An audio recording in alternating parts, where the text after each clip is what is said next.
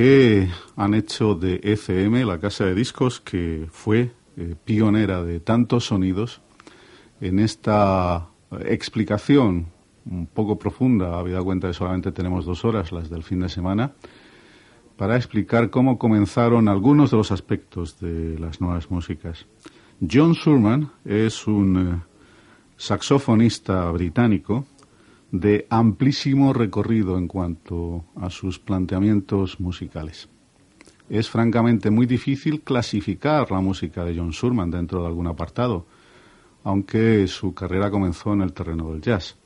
Como tantos otros artistas que en un momento determinado de su carrera se han acercado a ECM para grabar, eh, la producción, la composición o las composiciones del propio John Surman se inscriben directamente en el terreno de la música tan personal e intransferible que esa propia música desafía cualquier adscripción al uso a las que tan acostumbrados estamos en todos los campos.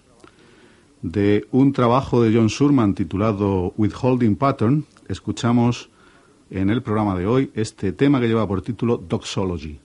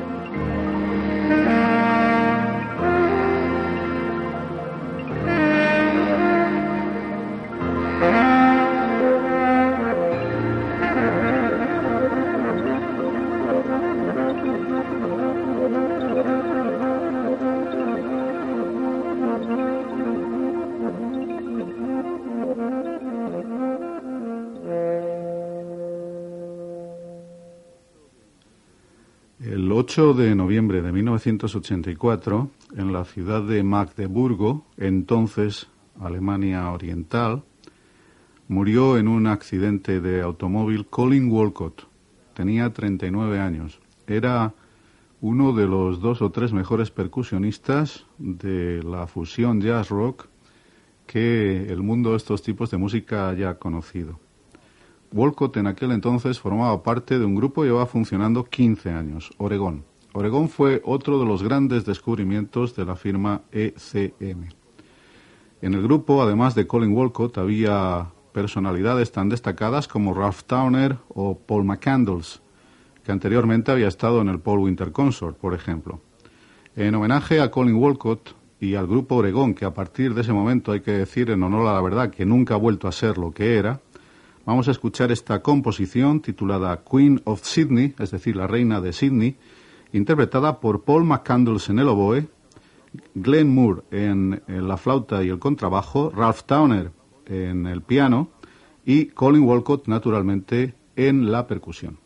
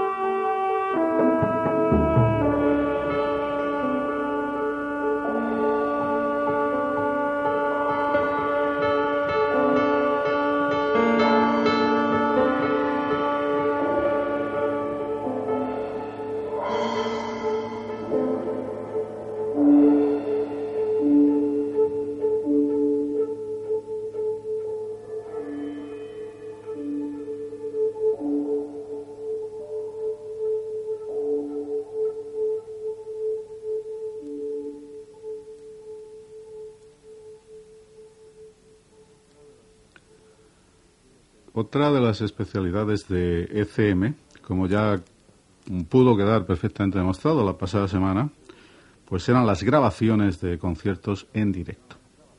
Sobre todo si esas grabaciones pues juntaban a artistas que por sus contratos discográficos o por otra serie de circunstancias de sus carreras pues no habían podido tocar juntos nunca o en escasas ocasiones. Es el caso de la grabación que os vamos a eh, poner inmediatamente, efectuada el 28 de octubre de 1979 en la ciudad de Zurich, en eh, Suiza, que unía a Chick Corea tocando el piano y a Gary Barton tocando el vibráfono. Esta es una de las piezas que se grabaron aquella noche en directo, repetimos. Lleva por título Falling Grace.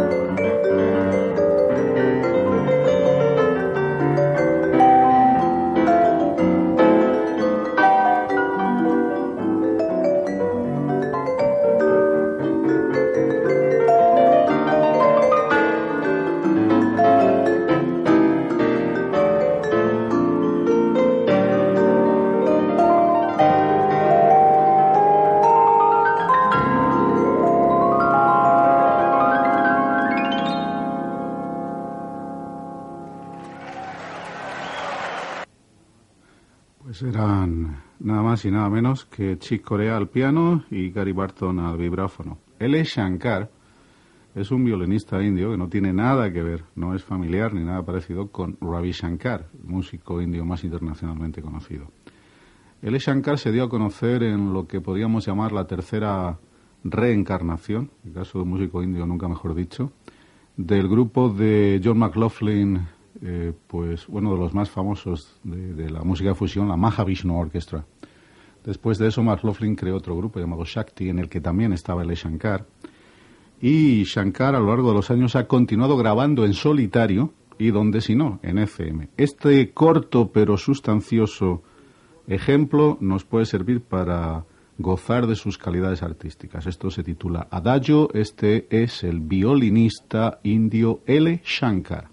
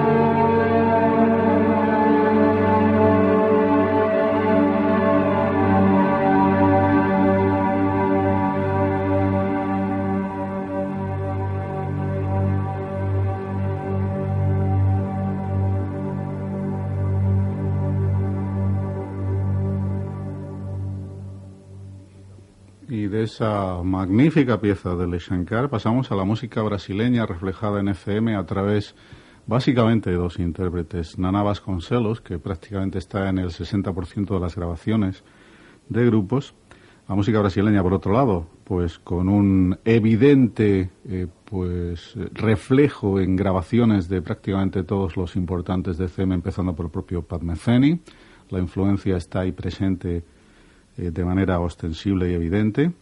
Y Nana Vasconcelos, uno de los músicos. El otro, por supuesto, Egberto Gismonti, un eh, músico que debe a ECM gran parte de su popularidad actual. Si se puede llamar popularidad, ser muy conocido dentro de determinados ambientes, nunca saltando a esa zona donde los focos alumbran y las madonas pasean desnudas por las calles y todo ese tipo de estupideces que ahora mismo forman el elenco central de lo que se realiza en la música popular.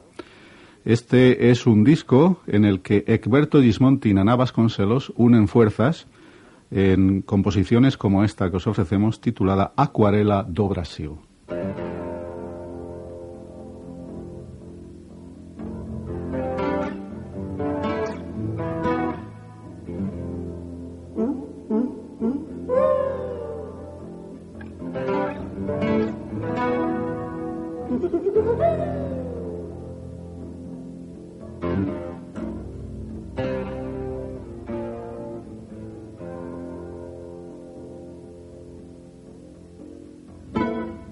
嗯嗯嗯。